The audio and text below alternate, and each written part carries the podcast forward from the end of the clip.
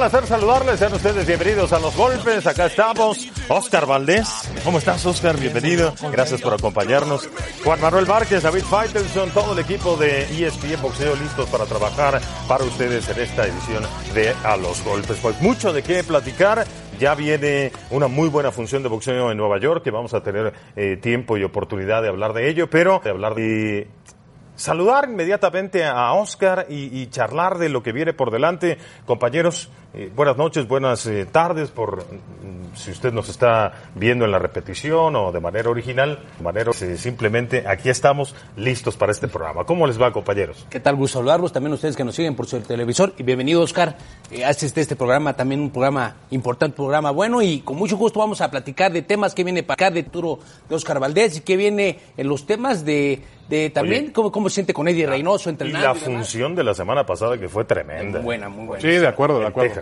Correcto, con un además compañero de establo, como se le llama, de gimnasio de Oscar Valdés, el Rey Martínez, que estaremos platicando un instante más. Y también hay noticias frescas, Jorge Eduardo, con respecto al Canelo Álvarez. Se está definiendo el año boxístico del Canelo Álvarez, un poco más adelante tendremos ya detalles, ya son los siguientes pasos para mayo, septiembre e incluso diciembre. Salen de tres peleas para el Canelo, a desquitar los 365 millones de dólares que le pagó Dazón. Sí, en unos minutos más vamos a charlar de ello con Bernardo Osuna en un Bernardo eh, hasta California. Bueno, vamos a revisar lo ocurrido la semana pasada en Frisco, Texas. Aquí está Julio César Martínez que enfrentó a Jay Harris, un, un peleador eh, británico. Parecía que lo iban a parecía eh, Rey Martínez. ¿Cómo viste el combate, Oscar? Cuéntanos un poquito de, de, Rey Martínez ahora que tienes oportunidad de verlo pues eh, de primera mano allí en el gimnasio. Pues mira, lo, lo, miré muy bien, ¿no? Incluso bien, ¿no? Compartimos gimnasio pues, en varias ocasiones. Eh, la misma manera como peleó es la misma, misma manera de cómo entrena. Entrena con mucha intensidad. Eh, me, me, trae, me, me, trae, muy buena vibra Rey Martínez en la forma como él entrena. Uh -huh. uh, me, me, esfuerza a mí también a entrenar más duro porque veo que tiene mucha energía y me dio mucho gusto de que, haya pues ganado esta pelea de esa manera. Sí, retuvo su título mundial Juan Manuel. Eh, le vemos, le vemos energía, muy buena condición física. Eh, no es el más técnico de los peleadores profesionales, pero tiene un ritmo difícil de sostener, te, te, te llueven los golpes del Rey Martínez. No es un producto terminado. Sí. Defensivamente tiene sus, sus Sí, detalles. por supuesto, tiene sus fallas, detalles que creo que tiene que mejorar en este caso Eddie Reynoso. Y también el caminado, ¿eh? él, él descompone mucho su caminado sobre el cuadrilátero. Uh -huh. Hay que trabajar en esa, en esa situación, no ir de frente porque de repente junta los pies, de repente eh, en, en, el boxeo dice que primero para tirar un jab tienes que hacerlo con el pie izquierdo y él lo hace con el pie derecho y se, bueno, le da resultados, pero sí tiene que mejorar en cuanto a, a las condiciones boxísticas y técnicas, pero sobre todo tiene que eh, ver y mover constantemente la cintura porque es un peleador que de repente, si le sale un peleador con técnica, con combinaciones de golpes, puede terminar su reinado. Sí, baja las manos baja las preocupantemente manos. por momentos. Rey Martínez, ¿cómo lo viste, David? Bien, lo que yo estoy un poco preocupado, Jorge Eduardo, y qué bueno que está también aquí Oscar Valdés, porque los apuntes que hacen, claro, el problema es que los apuntes que se hacen en esta mesa los hace la clase más alta boxística en la historia de México. Juan Manuel, Julio César Chávez tenían un nivel fantástico, pero últimamente los he escuchado quejarse mucho de los argumentos defensivos, incluyo al Rey Martínez, que tienen los boxeadores mexicanos. Incluyo ahí a Munguía, al vaquero Navarrete, incluyo a Oscar Valdés, uh -huh. como que hay una preferencia por el buen ataque, boxeadores que atacan muy bien, pero que tienen problemas serios para defenderse. Como que, Jorge Eduardo, como que se ha perdido ese equilibrio que solía caracterizar a los grandes boxeadores mexicanos.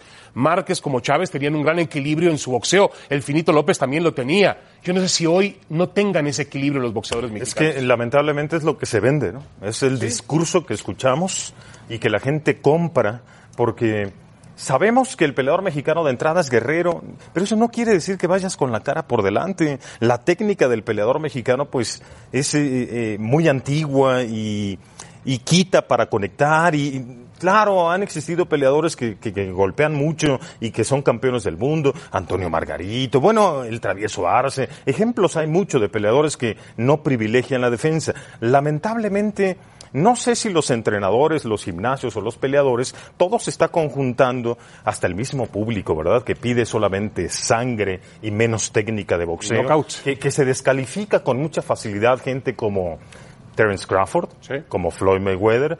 Al peleador que, que, se le ocurra defenderse y moverse un poquito le llaman correlón. Eh, eh, yo sé que hay diversos estilos de boxeo, Oscar. ¿Cómo explicas lo que está ocurriendo con los campeones mundiales mexicanos que no necesariamente parecen tener ese balance del que habla David? Pues yo no podría hablar por los demás boxeadores, simplemente podría hablar de mí. Yo pienso que tiene mucho que ver, como dice la, la afición, uh -huh. te, te, te, calienta la sangre al, arriba del ring y, y es donde uno comete ya errores, ¿no? He cometido varios errores donde he pisado la lona, me han quebrado la mandíbula y todo eso es por, por perder la cabeza arriba del ring. Yo sé que tengo cualidades para boxear, me puedo mover muy bien, es algo que me enseñó muy bien el boxeo amateur, claro. puedo usar muy bien mi jab, puedo tener buena defensa, lo he hecho con los sparrings y lo he hecho incluso en peleas anteriores antes de, de estas peleas duras. Pero una cosa u otra, ha pasado algo que, que he entrado en guerras, he entrado en guerras y pues a la gente le ha gustado, pero sí he salido un poquito pues lastimados, pero pues, estamos este, tratando de aprender, de, de, uh -huh. de, no calentarnos, de ser más inteligentes arriba del ring, no que no nos gane esa, esa actitud de querer demostrarle al público y demostrarle a nuestro rival que somos unos guerreros pero pues, estamos trabajando en eso. Pero hay que cuidarse del cuadrilátero. Eh, Esto se apunta porque pues, las carreras duran menos, sí, ¿verdad? Claro. O sea, que qué bueno que defendió con éxito Rey Martínez, pero pues mal haríamos en solamente aplaudir y no decir, mire, baja las manos, desde el sexto round le están entrando las combinaciones. Si ustedes se dan cuenta y vieron el combate, Jay Harris fue así, de menos a más, cada vez con más confianza y maltratando al peleador mexicano en la recta final se van acabando los argumentos, no hay cómo defenderse y, y, y, se empiezan a complicar las peleas. Juan, de alguna manera sí se tiene uno que preocupar por defenderse porque se acortan las carreras. Sí, por supuesto, esa es cuestión también del peleador y cuestión del manager, cuestión del, entrenador, mejorar la defensiva, trabajar en cuanto a la defensiva. A ver, si yo estoy viendo a un peleador que está haciendo bien las cosas, tirando combinaciones de golpes y las conecta y bien, pero si lo veo que está fallando en mover la cintura, si lo veo que está fallando en la guardia, pues también le digo en la esquina, incluso en los, en los entrenamientos, mejora la guardia, ponla bien, tira combinaciones, promueve constantemente uh -huh. la cintura, hay que trabajar sobre eso.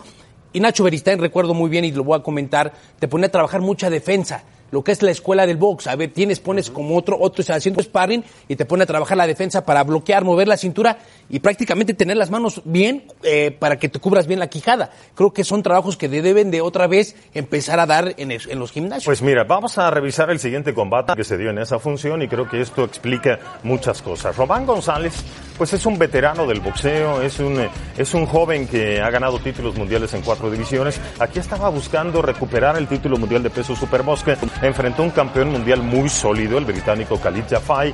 No fue sencillo, pero terminó dando una exhibición boxística de primera categoría Román González. El boxeo que siempre ha tenido. La incógnita con Román es cómo quedó después del knockout de, de Zorron Bisay. Pero técnicamente este muchacho lo hace todo bien. Sí, y, lo hacía, bueno, obviamente ha pasado el tiempo por ahí, pero llegó un momento en la carrera de Chocolatito González, que bueno que lo, traemos a escena, que, lo, que era para mí era el balance perfecto entre atacar y defender. Exacto. Además, la transición la hacía maravillosamente. No te dabas cuenta cuando ya se defendía y se atacaba. Hasta miedo ten, tenía el peleador contrario de, de, tirar golpes por la respuesta de, de Román. Pero terminó impactado en la lona, puede ser por otro tipo de motivos, otro tipo de cuestiones. Ahora, a mí me parece que él es él volvió a demostrar que es de una clase privilegiada. De Salón de la Fama. Eso. ¿Cómo lo viste, Oscar? A mí, a mí la verdad que me sorprendió mucho. Eh, Jafai, yo lo conozco desde los amateurs, me tocó verlo en Juegos Olímpicos y no es, no es cualquier peleador. Así que el veterano le ganó al, al, boxeador joven, talentoso, eh, la verdad que demostró mucho Chocolatito en esta pelea. Así que qué nivel de, de combate ofreció Román González. Aquí están las estadísticas. Eh, solamente dice por ahí que metió el 26%, pero tiró 260 golpes más que el peleador británico Khalid Jafai. ¿Cómo lo viste, em, Juan Manuel? Técnicamente, anímicamente, ¿y para qué está Román Bien, González? lo vi bastante bien a Román González haciendo un trabajo muy bueno, trabajando en la zona que le conviene a Román González, que es la zona corta. ¿Por qué? Porque tira combinaciones golpes largas, cinco o seis golpes para que llegue a la humanidad. Y él, si en final de cuentas, si el peleador se le mueve, él busca cómo entrar a la guardia del peleador y creo que lo hace bastante bien y no desaprovecha la oportunidad cuando está en la zona corta. Ya está en la zona corta y te tira cinco seis golpes, un peleador te dice, un peleador te aguanta dos, tres golpes, pero ya el cuarto y el quinto no, y es cuando llegan y creo que lo vi bastante bien, eh, moviendo bien la cintura, tirando combinaciones a las zonas blandas, esos cinco o seis golpes que te comento, terminando las zonas blandas y dejando a Kalilla Fay pues sin condición y prácticamente noqueándolo en el, en el décimo Casi, episodio. casi no bloquea golpes, más bien es con la Mueve, cintura, mueve. pero se levanta contragolpeando, Juan. Claro, ese, es el, detalle. contragolpe. Ese, por ejemplo, si tiras un gancho, te, un gancho de, de derecha, se mueve hacia la izquierda y te regresa con gancho derecha a golpe y te regresa con cuatro golpes y viceversa. Es un peleador muy completo. Quién sabe qué le pasó contra eh, Zorro Zorro Bisay. Bisay, que terminó noqueado en cuatro episodios, pero eso es, el boxeo es de estilos y creo que ese estilo es el que se le complica Sí, mucho a. a encontró su bestia negra en el Sí, peleador tailandés, que es pura potencia, poca técnica, pero pura potencia. Terminando el combate y con el paso de las horas, decía Román González, por el momento el gallo Estrada no, Claro. pero llegará su tiempo. ¿Cómo ves un combate de Es revancha? una pelea muy dura, pero para Chocolatito. Creo que ahorita el gallo está, está en otro nivel, creo que ha evolu- evolucionado mucho. Eh, sin duda es de los mejores boxeadores mexicanos en la actualidad y creo que si sería la revancha, Juan Francisco Estrada gana el siguiente. Otra víctima de Rumbisay, ¿no? Sí, ¿Quién? ¿El, el gallo? El gallo no. Sí, pero- pero el gallo le- le Estoy de acuerdo. A lo que voy es que fue una víctima de Rumbisay y supo cambiar, supo ajustarse para regresar y demostrar que era mejor que el boxeador tailandés que en un momento dado parecía un boxeador insuperable en ese tipo de pesos. Ahora ya se enfrentaron Chocolatito y Juan, Juan Francisco Estrada, Gallito Estrada, alguna vez en Mini Mosca, en Los Ángeles, y fue una pelea muy cerrada, que ganó, creo que el Chocolatito por una puntos. mayoritaria, correcto. Yo creo que sería un gran enfrentamiento. Sería muy bueno. Muy bueno. Sí, sí, Oye, sí. Ahora, ¿de quién vi que lo colocó al Gallito Estrada entre los mejores libra por libra? Tú hacías un retweet en la semana. Eh, André Ward. Andrew Ward, sí, correcto. Lo colocaba al Gallito Estrada entre los 10 Es que mejores. Ahí estaba. El problema es que como no pelea con regularidad Sí. y, y- y- y ve- y viendo la actividad de los demás, pues es fácil de repente olvidar al peleador mexicano, pero qué peleadorazo. Estuvo lastimado en una mano. Si analizas el estilo de ambos peleadores, de, de Chocolatito González y del Gallo Estrada, son muy parecidos. Tiran combinaciones largas, mueven la cintura. eh, le gusta más trabajar a Chocolatito González más en la zona corta. Son de estilos parecidos y por eso es, es, es ahí quien ajuste mejor. Se puede llevar la contienda. Los dos son muy buenos. Técnicamente hablando, muy buenos. Combinaciones de golpes muy similares. Mueven incluso constantemente la cintura ambos peleadores. Creo sería una pelea igual competitiva. Sería más difícil para Chocolatito González después de las derrotas frente a Zorro Bisay.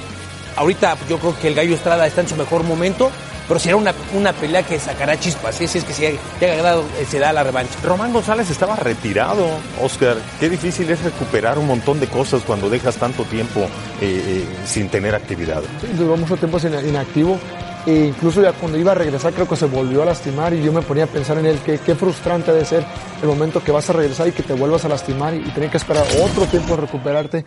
Pero la verdad es como te digo, siento que, que me sorprendió mucho en esta pelea cómo, cómo demostró que el, el regreso y como todo un campeón, Pues ahora parece que el plan de Román González es ir a Japón y enfrentar a Casto Yoka, que es un cuatro veces campeón del mundo en divisiones diferentes, veteranos, más o menos con carreras similares. Sería una- Sería un combate fantástico. De acuerdo, de acuerdo. Y agrego algo más, eh, para, para ahorita hablabas de que es un miembro futuro del Salón de la Fama. Eh, esa clase de boxeadores nunca los podemos dar por descontada su carrera. Juan Manuel tiró estrepitosamente a Manny Pacquiao y Pacquiao ha regresado. Se, se ordenó y regresó y hoy está otra vez reinando y entre los mejores del mundo libra por libra. Y este hombre, Chocolatito, lo vimos en la lona realmente de manera dramática. Uno pensaría, su carrera se terminó. Está de vuelta.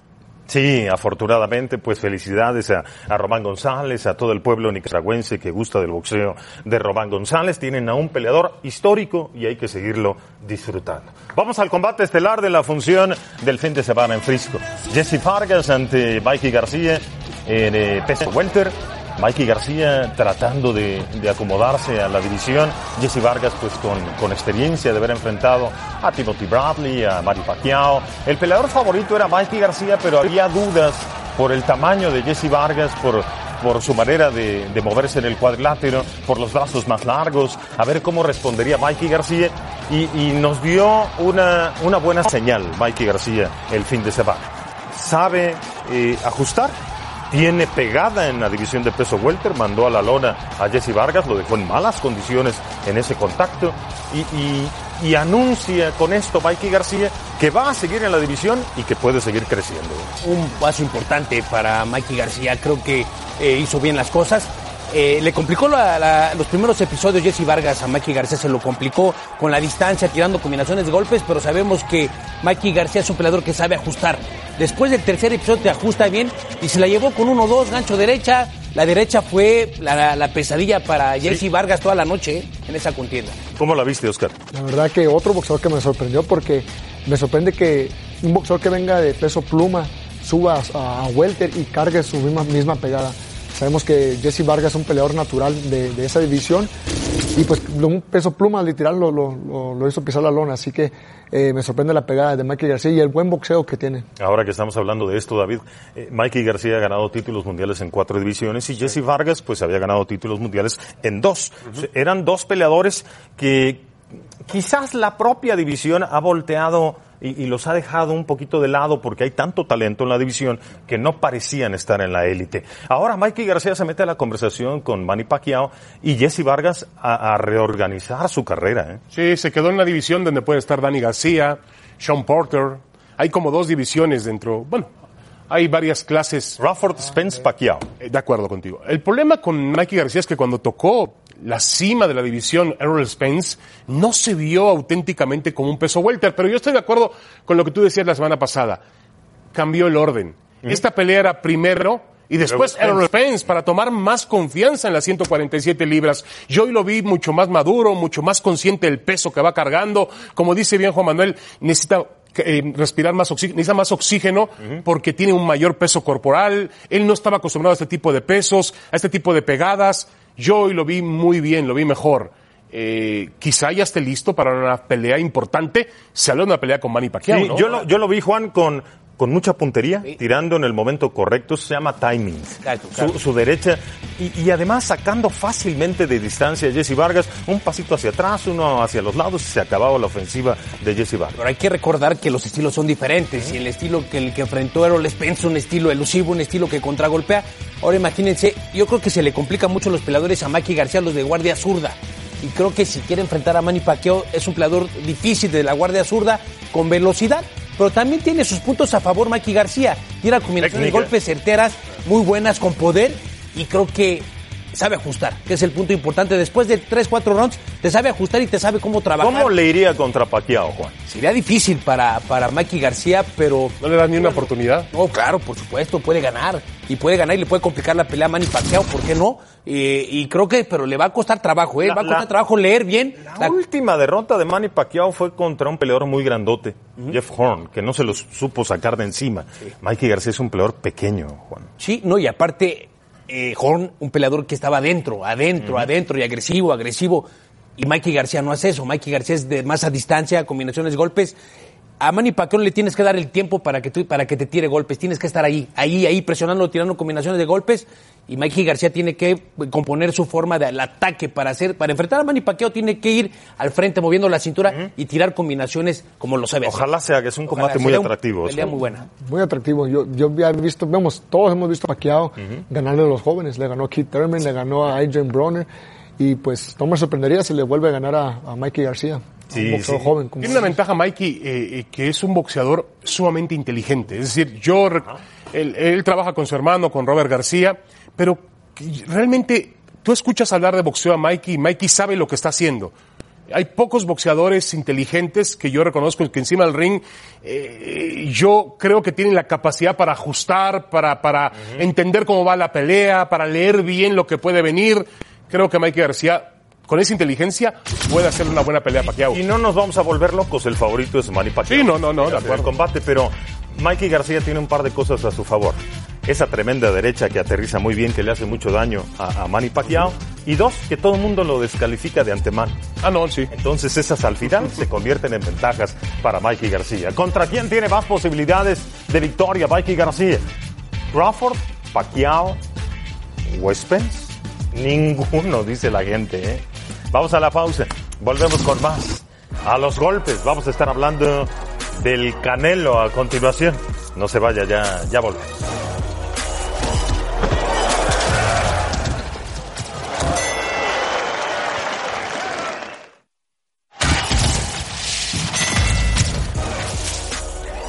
Bien, todo parece indicar que Saúl Canelo Álvarez va a enfrentar a Billy Joe Saunders el eh, 2 de mayo. Todos, eh, todas las informaciones, todos los reportes indican que será de esa manera, pero no se ha podido hacer oficial. Todavía no se puede confirmar, pero esos son los planes. Vamos a revisar qué es lo que pretende Dazón con el Canelo Álvarez para el 2020. Ya es ganancia que se esté pensando en tres combates porque de repente nos empezaron a acostumbrar a solamente mayo y septiembre. 2 de mayo, Billy Joe Saunders, el peleador británico, invicto campeón del mundo en 168 libras. Luego, en septiembre, fechas patrias también para México, la revancha con Gennady Golovkin que anda de paseo ahora mismo en Disney. Y en diciembre, el japonés Ryota Murata en Japón. Eh, eso sería el plan establecido por DAZN para, para el Canelo Álvarez en 2020. Vamos a platicar del tema con Bernardo Osuna. Eh, Bernardo, ¿cómo estás? Te saludamos con gusto. Acá está Juan Manuel Várquez, David Feitelson, yo soy Jorge Eduardo Sánchez, por supuesto. Bernie, cuéntanos un poquito de, de los planes de DAZN, de, del Canelo, de si se va a hacer con Billy Joe Saunders. ¿Qué información tienes tú, Bernie? ¿Qué tal? Un saludo desde Los Ángeles. Y, y, mira, la pelea en contra de Billy Joe Saunders está prácticamente hecho. Todos los reportes, todas aquellas personas que están reportando que la pelea va para el 2 de mayo, están muy ciertos. Los detalles que faltan inclusive no tienen absolutamente nada que ver con que se concrete el combate del 2 de mayo, sino a futuro. Porque el mismo presidente de The Zone, que en algún momento fue presidente de ESPN, John Skipper, viajó hasta San Diego para platicar y negociar frente a frente con Saúl El Canelo Álvarez esa tan esperada tercera pelea en contra de Gennady Golovkin. Y es ahí donde viene el problema, porque el Canelo no quiere ceder, simple y sencillamente no quiere volver a enfrentar a Gennady Golovkin, está pidiendo más dinero aparentemente de lo que ya le garantizó en lo que en el momento fue el contrato más grande en los deportes de Zone, más de 350 millones de dólares. Entonces, el problema no es Billy Joe Saunders, esa pelea se podría hacer fácilmente para el 2 de mayo. El problema es para septiembre, porque The Zone quiere recuperar su inversión enfrentando al Canelo Álvarez en contra de Gennady Golovkin, y ese es el problema por la cual no se ha concretado ya y no se ha anunciado todavía en boca del Canelo Álvarez esta pelea del 2 de mayo en contra de Billy Joe Saunders. Y la otra pelea, Bernardo, eh, contra Ryota Murata en Japón, entendemos que es solamente una cuestión de abrir mercado para el peleador mexicano, pero ¿qué sentido tiene enfrentar a Ryota Murata que no tiene el nivel para tratar de ser competitivo ante el peleador mexicano? Sí, inclusive esa pelea estuvo cerca de concretarse para el 5 de mayo, pero Murata eh, quería que la pelea se llevara a cabo en 160 libras y aparentemente Saúl El Canelo Álvarez, después de enfrentar a Sergey Kovalev en 175 libras, no quería dar el bajón de 15 libras hasta el peso medio y eso fue lo que eh, causó que esa pelea no se diera y tomando en cuenta todo el tema del coronavirus y lo fuerte que está en Asia, quizá fue lo mejor. Hoy en día juegan los partidos de la Liga de Béisbol japonesa en estadios vacíos, entonces por algo no se dio esa pelea pero es una pelea para abrir el mercado de DAZN en Japón para Canelo Álvarez. El plan también es que abra el mercado de DAZN en Inglaterra en contra de Billy Joe Saunders. Entonces, la globalización de DAZN es importante para la empresa y quién mejor que Saúl el Canelo Álvarez para hacerlo. Sí, no tiene el nivel Ryota Murata, ya lo vimos en contra de Rob Brand a través de ESPN perder el título mundial en Las Vegas en su primera pelea fuera de Japón. Y es la cosa con Murata, es un peleador en casa y es otro peleador cuando pelea afuera. Y si es en Japón, habría posibilidades si es que baja hasta las 160 Canelo Álvarez, pero ya sabemos que lo más probable es que sea en un peso intermedio. Bernardo, te saluda Juan Manuel Márquez. ¿Qué argumenta el equipo del Canelo Álvarez o el mismo Canelo Álvarez? ¿Por qué no enfrentar a Gennady Golovkin para septiembre o para mayo ya está el eh, Billy Joe Sanders, pero para septiembre, ¿por qué dice no? ¿O por qué quiero más dinero? ¿Qué argumenta su equipo y el mismo peleador? Pues hay que recordar que el Canelo ha sido muy claro, no quiere volver a enfrentar a Gennady Golovkin. Según él, le ofendió mucho el tema del clembuterol y cómo lo atacó el mismo Gennady Golovkin eh, después de, de la primera pelea. Y también hay que recordar que Billy Joe Saunders no es una blanca palomita, también él vio cancelado un combate en contra de Demetrius Andrade precisamente por dar positivo a una sustancia ilícita en Massachusetts. Entonces, él perdió el cinturón peso mediano de la OMB precisamente eh, a base de ese dopaje, ¿no? Y ya los dos dicen somos inocentes y bla, bla, bla, ya hacemos la cantaleta. Eh, pero él no quiere enfrentar a Gennady Golovkin para no darle a ganar dinero. Y mucho se ha criticado, inclusive yo critiqué a The Zone eh, por no afirmar en su contrato con el Canelo que tendrían que enfrentar a Gennady Golovkin en esa tercera ocasión porque es la pelea que gana más dinero para ambos peleadores. Pero hay que recordar que en ese momento Golovkin era agente libre y se hablaba de que podría firmar con Top Rank ESPN o inclusive con PBC. Entonces no era posible garantizar ese tercer combate para Saúl el Canelo Álvarez.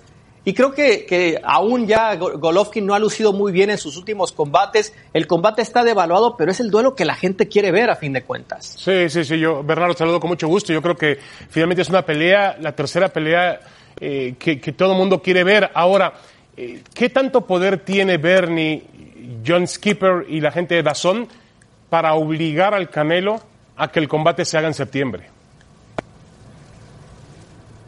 Aparentemente no mucha, David, porque están intentando por todas las formas, eh, por las buenas, hay que decirlo, para que el Canelo enfrente a Gennady Golovkin. Y es buen negocio. A fin de cuentas, el Canelo tiene que entender que el que firma el cheque es The Zone.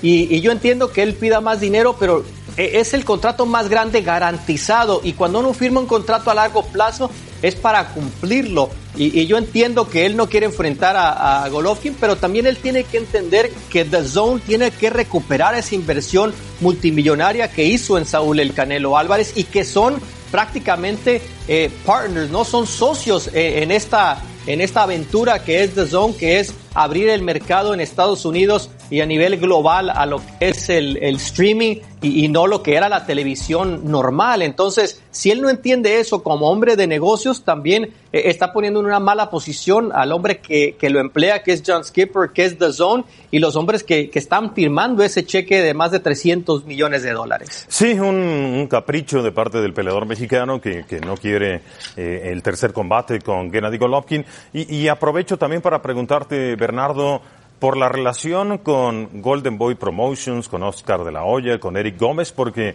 parece que ahí también es un pleito aparte el que trae el peleador mexicano y su equipo. Y todo a raíz de lo que fue Golden Boy Promotions. Oscar de la Hoya dijo, claro que va a enfrentar el Canelo Álvarez a Gennady Golovkin. ¿Por qué? Porque es lo más lógico, porque es cualquier persona con el cerebro de un hombre de negocios, es decir, ¿qué pelea nos va a ganar más dinero a todos? ¿Qué pelea va a hacer que The Zone tenga a, millones y millones de suscri suscriptores para esa noche? Pues va a ser la pelea contra Gennady Golovkin, no hay que engañarnos. Tampoco enfrentar a Billy Joe Saunders es gran negocio, tampoco enfrentar a Ryota Murata es gran negocio, inclusive Callum Smith. Vimos lo que pasó en contra de Sergey Kovalev, no era gran negocio. El negocio se llama Gennady Golovkin para todos los involucrados y a fin de cuentas el Canelo se tiene que dar cuenta de eso porque el dinero de The Zone sí, son billones los que tienen eh, de un inversor, pero también la paciencia se acaba si los números no rinden para esa empresa. Sí, sí, sí, entendiendo todo esto, Bernardo, y ya para finalizar este enlace, esta charla contigo, pues el que paga manda, se supone, ¿no? Claro. Aunque sabemos también que, que Canelo pues tiene lo suyo al ser la cara del boxeo eh, deportiva y económicamente hablando. Cuéntanos un poco ya sobre el cuadrilátero. ¿Qué pasaría para ti, en tu particular punto de vista, en un enfrentamiento con Billy Joe Saunders el 2 de mayo? Y si se llega a hacer ese combate con Golovkin, ¿qué, ves, qué analizas en esas dos peleas, Bernie? Mira, contra Billy Joe Saunders yo veo a una pelea que en 160 hubiese sido mucho más competitiva. Ya en 168 libras, Billy Joe Saunders no es eh, un hombre que tiene mucho poder y ese es la gran, eh, el gran problema que enfrentará en contra de Saúl el Canelo Álvarez. Billy Joe Saunders tiende a cansarse en la segunda etapa de los combates y creo que el trabajo al cuerpo de Saúl el Canelo Álvarez acabará con el peleador británico sin problema alguno. Es zurdo, es escurridizo, es el primer zurdo escurridizo que enfrenta desde Austin Trout, hay que decirlo. Eh, por allá también Irlanda y Lara, los dos que le dieron problemas a Saúl el Canelo Álvarez, pero también ha evolucionado muchísimo Saúl eh, en ese tiempo. Yo veo una victoria por eh, knockout eh, en la segunda etapa del combate a favor de Saúl el Canelo Álvarez. Y creo que también veo lo mismo en contra de Gennady Golovkin. Ya Golovkin lo que hemos visto en sus últimos combates no es el mismo peleador que lo enfrentó en ese primer duelo que estuvo al tú por tú. Inclusive en la segunda pelea el Canelo le ganó en el territorio de Gennady Golovkin tomando el paso al frente. Y yo creo que ya los años no perdonan y Gennady Golovkin eh, ya no es el mismo y por eso no me pregunto, no, no, no me puedo explicar por qué el Canelo no, no toma esa tercera pelea porque creo que sería la más fácil de las tres en contra de Golovkin. Bernardo, un abrazo y nos saludamos la próxima semana. Si Dios quiere. Ahí está, Bernardo Osuna con el tema del Canelo, con Dazón, con Golden Boy. Pues eh, no, no vamos a, a, profundizar mucho al respecto porque hay que ir a la pausa, pero bien interesante todos los apuntes con respecto a la situación de negocios del Canelo, para no ir más allá de lo de Golovkin, que ya sabemos que se va a dar seguramente ese combate porque lo quiere Dazón y tiene empleados a los dos, al Canelo y a Golovkin. Vamos a ver si termina en un enfrentamiento con Dazón, ya se peleó con Golden Boy el Canelo. Vamos a ver si termina con un enfrentamiento con Dazón o si finalmente llegan a un arreglo. El Canelo tendría que ganar las dos peleas, con Billy Joe Sanders y con Golovkin. Claro, son rivales diferentes, estilos diferentes, actualidades completamente diferentes. ¿Cómo imaginas un pleito con Billy Joe Sanders en mayo, Juan? Complicado los primeros episodios Ajá. para eh, Canelo Álvarez por la habilidad que tiene Billy Joe Sanders, ¿Zurdo? de guardia zurda, se mueve, se tira combinaciones de golpes buena, pero después, si, si quiere combatir en la zona corta, Billy Joe Sanders es donde le favorece al peleador mexicano. Combinaciones que combina con ganchos al hígado uh -huh. y combinaciones con opres derechas, y creo que eso le va a hacer daño a Billy Joe Sanders, porque Billy Joe Sanders es un peleador que te enfrenta bien a la distancia, pero como ya lo comentaba Bernardo, la condición física no le ayuda mucho en la segunda etapa de la pelea, y si eso le suma los golpes a las zonas blandas del Canelo Álvarez, creo que eh, es una victoria para el peleador mexicano. Sí, yo lo veo de la misma manera, creo que va a sufrir un ratito el, el, peleador mexicano, tiene un estilo no tan agradable Billy Joe Sanders, donde privilegia la defensiva, muy astuto, inteligente, tiene puntería, es certero, tiene buenos recursos, pero es mejor el Canelo Álvarez. Sí, un boxeador con experiencia, campeón del mundo en peso mediano, campeón de peso, del mundo en peso supermediano, y yo lo que no estoy de acuerdo mucho con lo que decía Bernardo uh -huh. es que la pelea con Golovkin esté devaluada. Yo entiendo muy bien que Golovkin ha sufrido en sus últimos combates, que no es el mismo kazajo que impuso una marca de defensas en la división de peso mediano, pero yo creo que él tiene la condición suficiente para poder complicarle al Canelo más que Billy Joe Sanders y más que Murata el japonés en diciembre.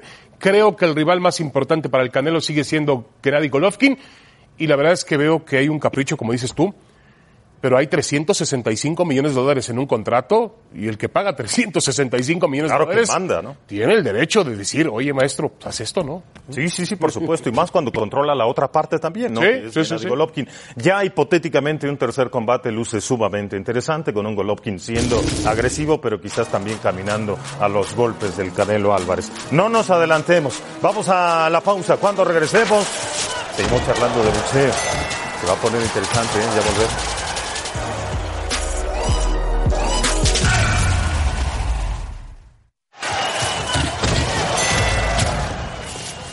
Bien, de regreso a los golpes, otra vez aquí con nosotros Oscar Valdés para charlar ahora de su carrera, de, de su futuro. Oscar, cuéntanos un poco qué sigue para ti, porque tenías fecha, ya no hay fecha, ahora, ¿qué hay?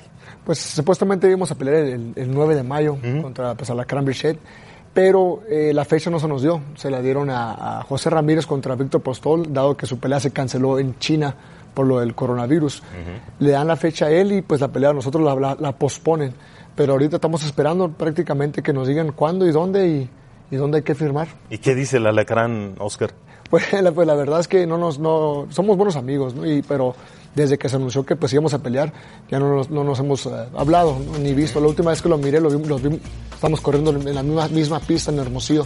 Él se estaba preparando Él para trabaja en. Hermosillo, ¿no? Claro. Casi, Vive en casi, Hermosillo. Casi, sí, claro. casi somos vecinos. eh, Ah, eh, mira. eh, Lacrán y yo. Y me lo topé en la pista, eh, justo cuando iba en preparación para su pelea contra Jason, eh, contra Jason Sosa. Ya fuiste campeón del mundo, Oscar, ahora estás buscando recuperar un título mundial, pero en otra división. ¿Cómo ves los superplumas, eh, toda la división? ¿Cómo ves a los ligeros? Hay buen dinero en esas divisiones, Oscar. ¿Contra quién te gustaría enfrentar eh, un buen combate, además de Berchelt? Pues la verdad es que la, la- la- aparte de lo económico, lo, mis- estoy buscando mi sueño. Mi sueño es llegar a cor- eh, coronarme campeón mundial del, del CMB. Es el título que siempre he querido desde que tengo nueve, ocho años. He buscado, ese- eh, he soñado con ese título. Y ahorita el que lo tiene es el Alacrán Berchet. Así que más allá de lo, lo económico, estoy, buscando lograr mi sueño. Y no hay otro boxeador que no quiera enfrentarme que, sea, que no sea el Alacrán Bechet, porque se me ofreció contra Jermaine Herring, el campeón del OMB, y se ofrecieron otras peleas, posibles peleas como con Carl Frampton, pero como te digo, estoy buscando mi sueño que es el CMB. ¿Y, y cómo visualizas un combate con el Alacrán? Porque tienen estilos completamente diferentes. Digo, siempre que están dos mexicanos arriba del ring, eh, es, es espectáculo asegurado. Así que igual mis últimas peleas, ya van tres peleas que me he enfrentado con boxeadores que no tienen mucho reconocimiento, que no tienen mucho nombre, no dejan de ser boxeadores peligrosos, pero no, no, no he sentido que tengo un logro grande como des- después de mi última pelea con, con Scott Quigg. Así que estoy buscando el peleador, pues el más duro de la división, que siento que es el Alacrán Bichet, y, y tratar de conquistar esa divi- división. Será muy buena, una pelea interesante. Y si se llega a dar, que creo que no hay, no hay, eh, se tiene que cumplir, se tiene que hacer, será una pelea importante. ¿Cómo trabajar y cómo pelearle a la Alacrán Berchel? Porque es un peleador que va siempre enfrente tirando combinaciones también largas, con potencia. ¿Cómo trabajar una pelea frente a la Alacrán Berchel? Pues hay que pelear muy inteligente. Sabemos que Alacrán pues, es un buen boxeador. De lo que más se le, se le reconoce es que te carga una buena pegada, pega, pega bastante duro. Pero pues también la idea mía no va a ser quedarme ir y, recibir un golpe. ¿no? La pelea se va a trabajar para ser el boxeador inteligente, ganar- ganarle los golpes. Sé que pues, soy más rápido que él. eh, me considero un boxeador más completo, con la buena trayectoria que he tenido como amateur. Me ha ayudado a crecer y ahora que estoy pues con, con Eddie Reynoso siento que hemos avanzado mucho, así que pensamos este no hablar, no decir que, que, lo bueno que hay, que esto y lo otro, simplemente demostrar y, y- y que los puños hablen por sí mismos arriba del ring. Las peleas entre mexicanos suelen ser peligrosas, porque suelen ser peleas muy duras, donde los dos, como dice Juan Manuel, van hacia el frente y los dos dejan hasta la última eh, gota de sudor. ¿Puede ser un, un parteaguas en tu carrera lo que suceda, la consecuencia de la pelea con Berchel? Puede ser, siempre que, que pisas el cuadrilátero te estás literalmente arriesgando tu vida, Eh, es, una, es un riesgo, pero para, para tomar estas peleas, para, ser, para llegar a ser grande hay que tomar riesgos. ¿no? Este, yo creo que ningún boxeador de, eh, grande en la historia pues no, no tomó ningún riesgo, todos tomaron un riesgo de alguna manera y creo que esta es mi oportunidad para colocarme entre, entre los mejores de, de la actualidad, de los boxeadores mexicanos. Oscar, cuéntanos un poco de tu experiencia en el gimnasio de, de Eddie Reynoso y de la convivencia con Pantera Neri, con Rey Martínez, con el Canelo, con Ryan García, con el propio Reynoso, que es tu entrenador. ¿Qué ha cambiado en ti técnicamente y también psicológicamente? Pues es muy, muy buen ambiente, ¿no? Entrenar al lado de, de Canelo Álvarez, de, de Panterita Neri, del de Rey Martínez. Eh, siempre que te juntas con, con personas que tienen los mismos sueños, pues de cierta manera te empuja, te empuja y hay, cierta eh, emoción por, por entrenar más duro. De entrenar, quiero entrenar más duro que Canelo, quiero entrenar más duro que Ryan García, quiero entrenar más duro que, que Rey Martínez. Y eso pues te ayuda, te ayuda bastante. Y el entrenador te pone la misma atención a ti que a Canelo, que a García, que al Pantera. No está tan fácil para Eddie, ¿eh? Eso es algo que le, que le agradezco a Eddie porque me pone la misma atención que le puede poner Canelo, sino que a veces pienso que hasta más. Mire. Hemos pasado pues ya nuestro cumpleaños, navidades, este, años nuevos juntos y esto la verdad que significa mucho para mí para que un entrenador también se esté sacrificando igual junto con su, con su boxeador. Y al Canelo, perdón, al Canelo se le aprende, se le, se le puede aprender cosas al Canelo. Sí, claro, incluso hay, cosas que, que Canelo también me, ha tratado de enseñar. Digo, siempre, todo consejo es bueno en, el mundo del boxeo. Cuando Juan Márquez me ha dado mis consejos, en verdad, lo digo con toda sincer- sinceridad, los he, los he analizado y los he tratado de practicar en el gimnasio. Cuando Julio César Chávez me dijo también, cuando Canelo también me dio sus consejos, pues los analizo y trato de, de, de aprender de esto, porque son boxeadores que, que ya han estado en, en- en peleas sumamente grandes y pues por algo te están diciendo las cosas. ¿no? Y bien lo comenta, ¿eh? bien lo comenta Oscar Valdés. Absorbes lo bueno y desechas lo malo. Dices, bueno, yo voy a absorber lo que me va a ayudar, voy a decir lo que... Y lo que no me sirve, mira, no lo hago, no, no, no, pero sí me sirve, te sirve de, de aprendizaje el que te diga, por ejemplo, cualquier peleador, tienes que mejorar tu defensiva, tienes que hacer esto. Después la analizas y dices, posiblemente sí, o sabes que no, lo estoy haciendo bien.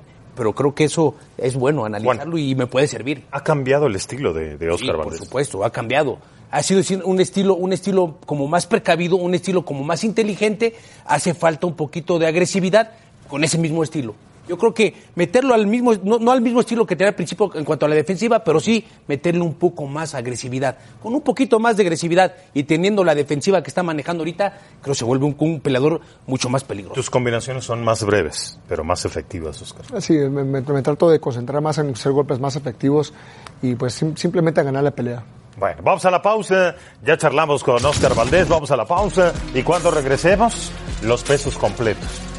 Está buena la división y hay una buena función este fin de semana en Nueva. Ya le cuento.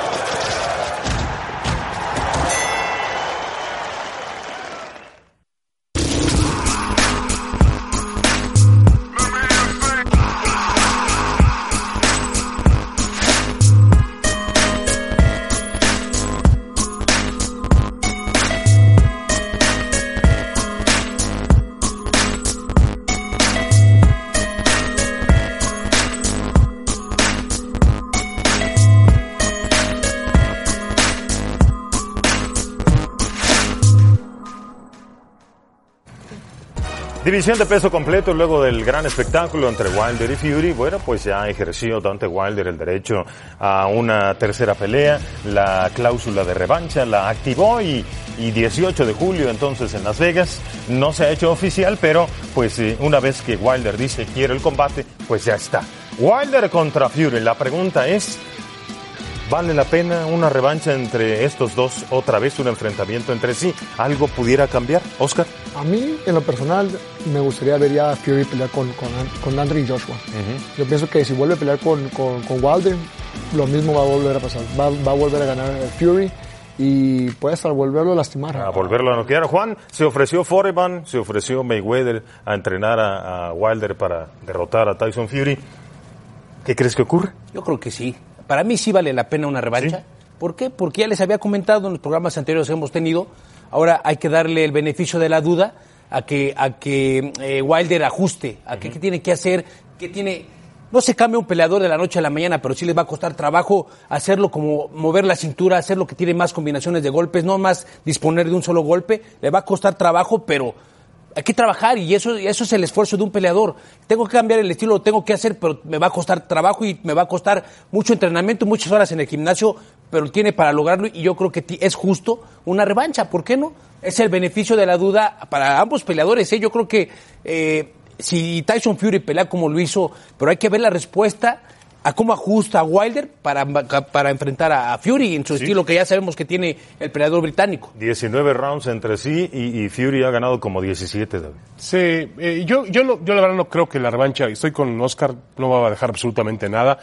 Yo creo que eh, los boxeadores, por ejemplo, en peso, incluso en peso completo, donde hemos tenido grandes ausencias desde los días de Mike Tyson y de Lennox Lewis y algunos más, pero los pesos completos hoy, los que suelen adaptarse y tener más condiciones para pelear de manera diferente, pues tienen más éxito. Lo vimos con Tyson Fury y el propio Anthony Joshua. Joshua dijo, voy a cambiar el estilo que tuve ante Andy Ruiz en junio. Y lo vimos en Arabia Saudita con un estilo completamente diferente. Yo vería una gran pelea entre los dos británicos porque son boxeadores con más recursos. No veo cómo puedan cambiar a un boxeador como Don Ty Wilder. Es el detalle. Ahora, ahora, ahora, ya, ya lo estás comentando tú, David, y lo estás comentando bien. Eh, con Anthony Joshua, en la pelea ante, ante Andy Ruiz, terminó noqueado y después en la segunda ajustó. Ajustó. Ahora, en la, en la, en la primer pelea de, de estos dos peleadores de Tyson, de Tyson Fury y Wilder, eh, fue eh, una pelea que terminaron en empate. ¿Quién ajustó en la segunda?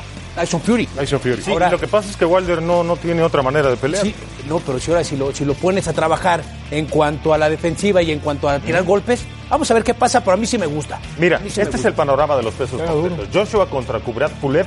El búlgaro es bueno, es un veterano, pero no está al nivel de Joshua. Debe ganar el británico. Luego, Dillian White ante Povetkin. Esa es una pelea de muy buenos ganchos de izquierda. El ruso es peligroso, es un súper veterano. Dillian White ya le ganó a Anthony Joshua en el amateurismo, pero peleó con él en el profesional. Vamos a ver qué ocurre. Por lo pronto, esta es la función del sábado Oye, Jorge en Nueva York. Y, y Alexander Usyk, Alexander Usyk que, que ha subido de peso no, no, no aparece Todavía cuando... no figura, ¿verdad? Es raro. Es que está tan cargada ahora la división. Miren a Kounaki, el polaco que va contra el finlandés Robert Elenius. Frank Sánchez, el cubano compañero de gimnasio de, de Oscar Valdés, va contra Dagweko. Y Efe Ayakba, el nigeriano, contra Koyano. Todo esto el día de mañana, este sábado por la noche en Nueva York. Así el panorama de los pesos completos. Se dice que Kounaki, si gana, va con Andy Ruiz, ya no Ortiz con Ruiz. Así que el mexicano ahí con la posibilidad de enfrentar otro combate de alto perfil. Vamos a la pausa. Volvemos.